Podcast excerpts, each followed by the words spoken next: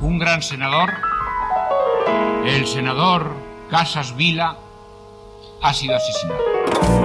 Fue obra de un individuo encapuchado que antes de efectuar los disparos apartó a un hijo del senador que le había abierto la puerta. Enrique Casas recibió siete impactos de bala cuando se encontraba a las cuatro de la tarde en su propio domicilio de la capital guipuzcoana. Los restos mortales de Enrique Casas llegaron sobre las ocho y media de esta tarde a la Casa del Pueblo, en San Sebastián. El senador Casas había nacido en Guadix, en Granada, el 9 de octubre de 1943. Tenía pues 40 años.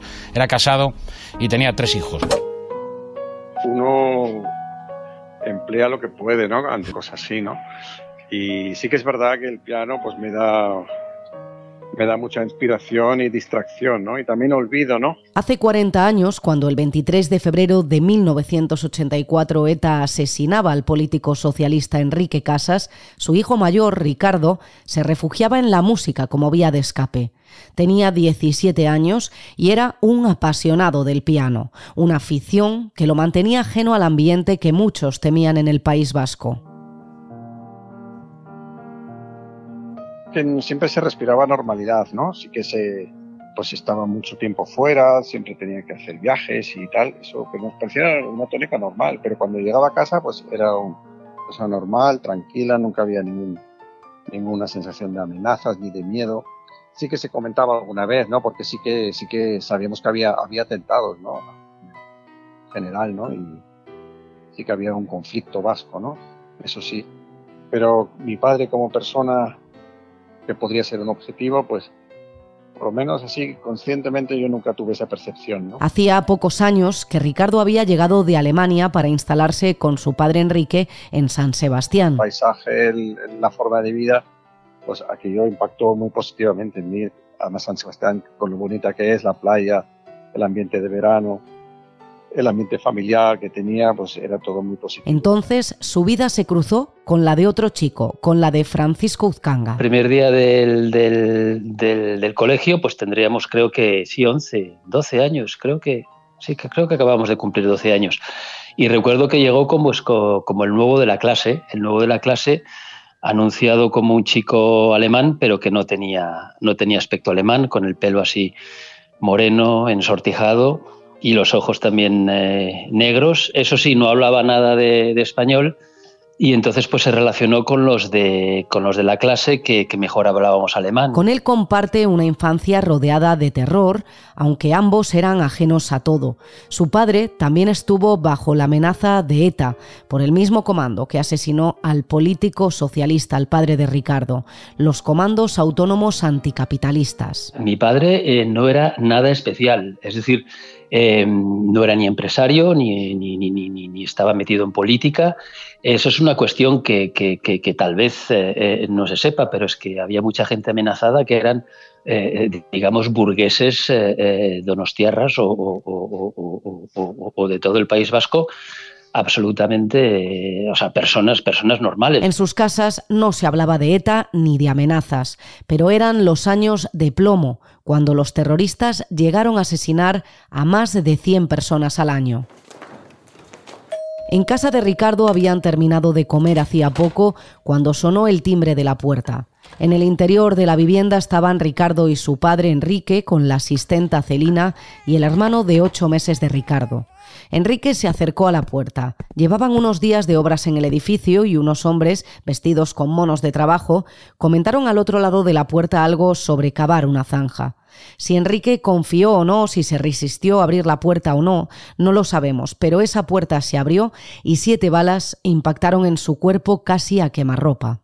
Esa imagen tan cotidiana como puede ser la de dos operarios del gas en la puerta de su casa llamando al timbre, hizo retrotraerse al pasado a Francisco, al día en que asesinaron a Enrique. Es cierto que a mí en un momento dado pensé que era una historia que merecería ser, eh, merecería ser contada.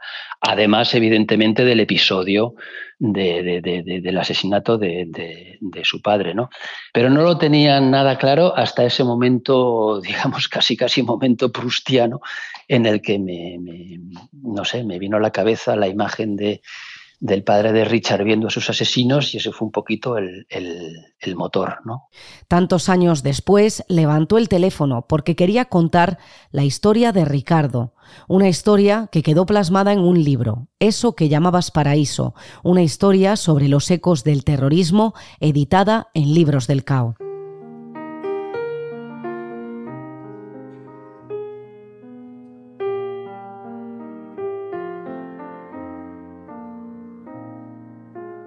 Cuando Ricardo perdió a su padre Enrique, hacía tiempo que él y Francisco se habían distanciado.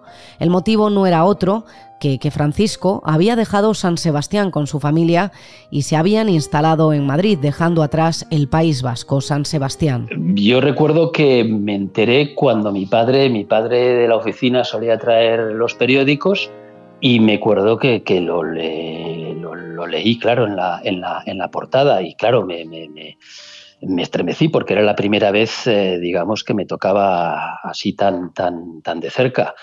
Eh, recuerdo también que le escribí una carta de, condolencia eh, y es que recuerdo a lo mejor pensé en ir al funeral y no lo hice, no lo hice. Y ya, pues por, por, por sí, supongo que por una mezcla esta de, pereza, hastío y, mirar hacia, hacia otro lado, ¿no? que era muy, muy típico de aquella, de aquella época. De hecho, eso es algo de lo, que me, de lo que me arrepiento. Los planes de Ricardo no eran otros que seguir tocando el piano y mantener ese refugio, seguir estudiando música, algo que hacía desde pequeño. Te rompe una familia y es, un drama absoluto, ¿no?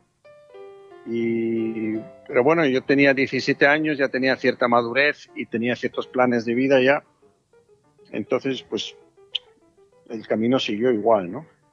El mayor peso yo creo que tenía que lo tenía que eh, soportar Bárbara con los tres, mis tres hermanos que eran muy pequeños. ¿no? Las circunstancias hicieron que yo tomé cierta distancia del, País Vasco, ¿no? Porque me fui a Alemania, después del COU yo me fui a Alemania eh, porque tenía intención de dedicarme a la música, estudiar allí, a la carrera de música. Y claro, ya en Alemania pues estaba lejos del, foco del terrorismo, digamos. Es verdad que estuve solo un año, luego, volví a España para hacer medicina, pero ya en Zaragoza, ¿no?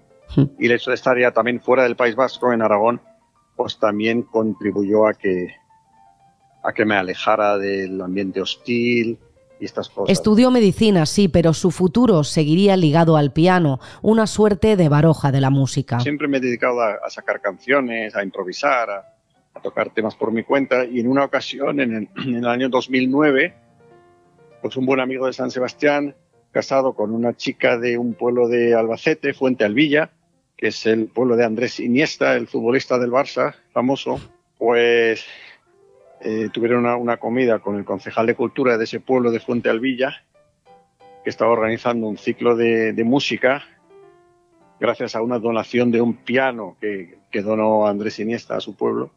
Estaban buscando pues un pianista de cine mudo para hacer este tipo de, espectáculo. Entonces pues dieron mi nombre y me contactó ese concejal de cultura y a raíz de eso pues probamos la experiencia.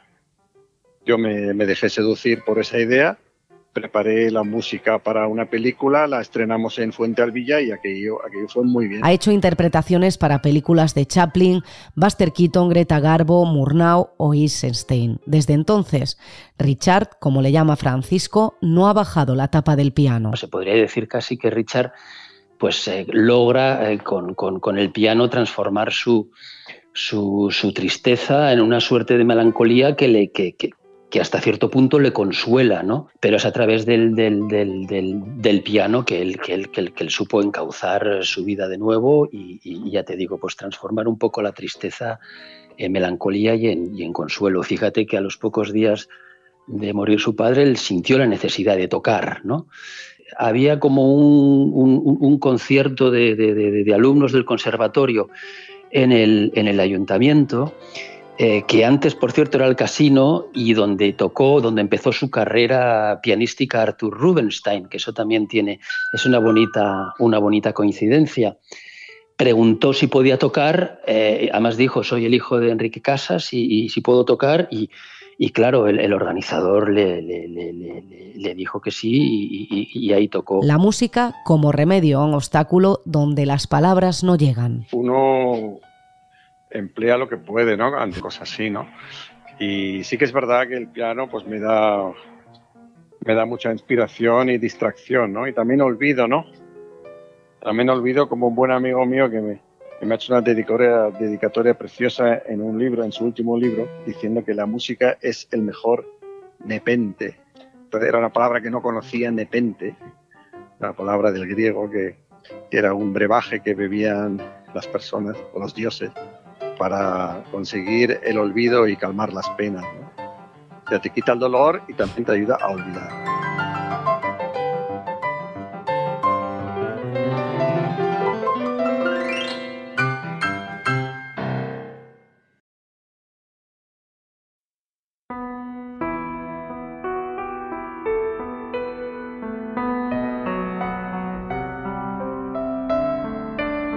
El 23 de febrero de 1984 quedaban tres días para que se celebrasen elecciones autonómicas al Parlamento Vasco.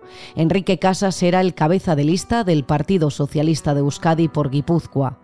Hay quien piensa que el asesinato de Casas se pasó por alto porque supuso un punto de inflexión en el terror de ETA. La banda llevaba décadas asesinando también a políticos, pero desde la Segunda República ninguno había sido asesinado en plena campaña electoral. La elección de Enrique Casas no fue una elección al azar el año en el que asesinaron a Casas el socialista Nicolás Redondo Terreros, exsecretario general del Partido Socialista de Euskadi, llegaba como diputado al Parlamento Vasco. Tuve la noticia, me parece que confeccionando, recuerdo que confeccionando un periódico de estos de, eh, de campaña electoral, con dos eh, colaboradores o tres, eh, estábamos haciendo los artículos del eh, periódico y realmente dejamos de dejamos de hacerlo porque era fue sorprendente fue terrible y fue una muestra más de del sinsentido de la banda terrorista y de, la crueldad de ese grupo de esos grupos eh, terroristas que eh, alrededor de lo que llamábamos ETA. Todos aquellos lo vivimos eh, con mucha intensidad, muy dramáticamente. Teníamos que vencer continuamente, día a día, el miedo. Y esto es algo muy difícil. Tengo que decir que tenían que vencer el miedo y lo vencieron más heroicamente las fuerzas de seguridad, los concejales del Partido Socialista, los concejales del centro derecha, que tenían menos posibilidades de de actuación y de, salidas que los dirigentes políticos. En el caso de Enrique Casas, además, dieron donde querían dar, porque era un hombre absolutamente necesario, imprescindible para los socialistas guipuzcoanos y para los socialistas vizcaínos. ¿no? Esto es, evidente, como luego nos sucedió también con Fernando Huesa. Es decir, no algunos de los golpes que dieron, o el de Ordóñez en el PP, lo pongo como ejemplo, algunos de los golpes que le dieron estaban muy eh, meditados y, y, muy evaluados para hacer el mayor daño posible a las cosas políticas.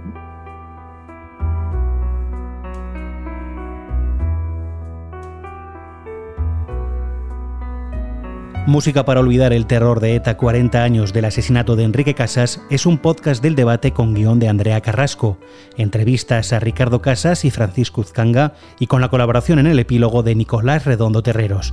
Algunas de las canciones son versiones interpretadas por Ricardo Casas.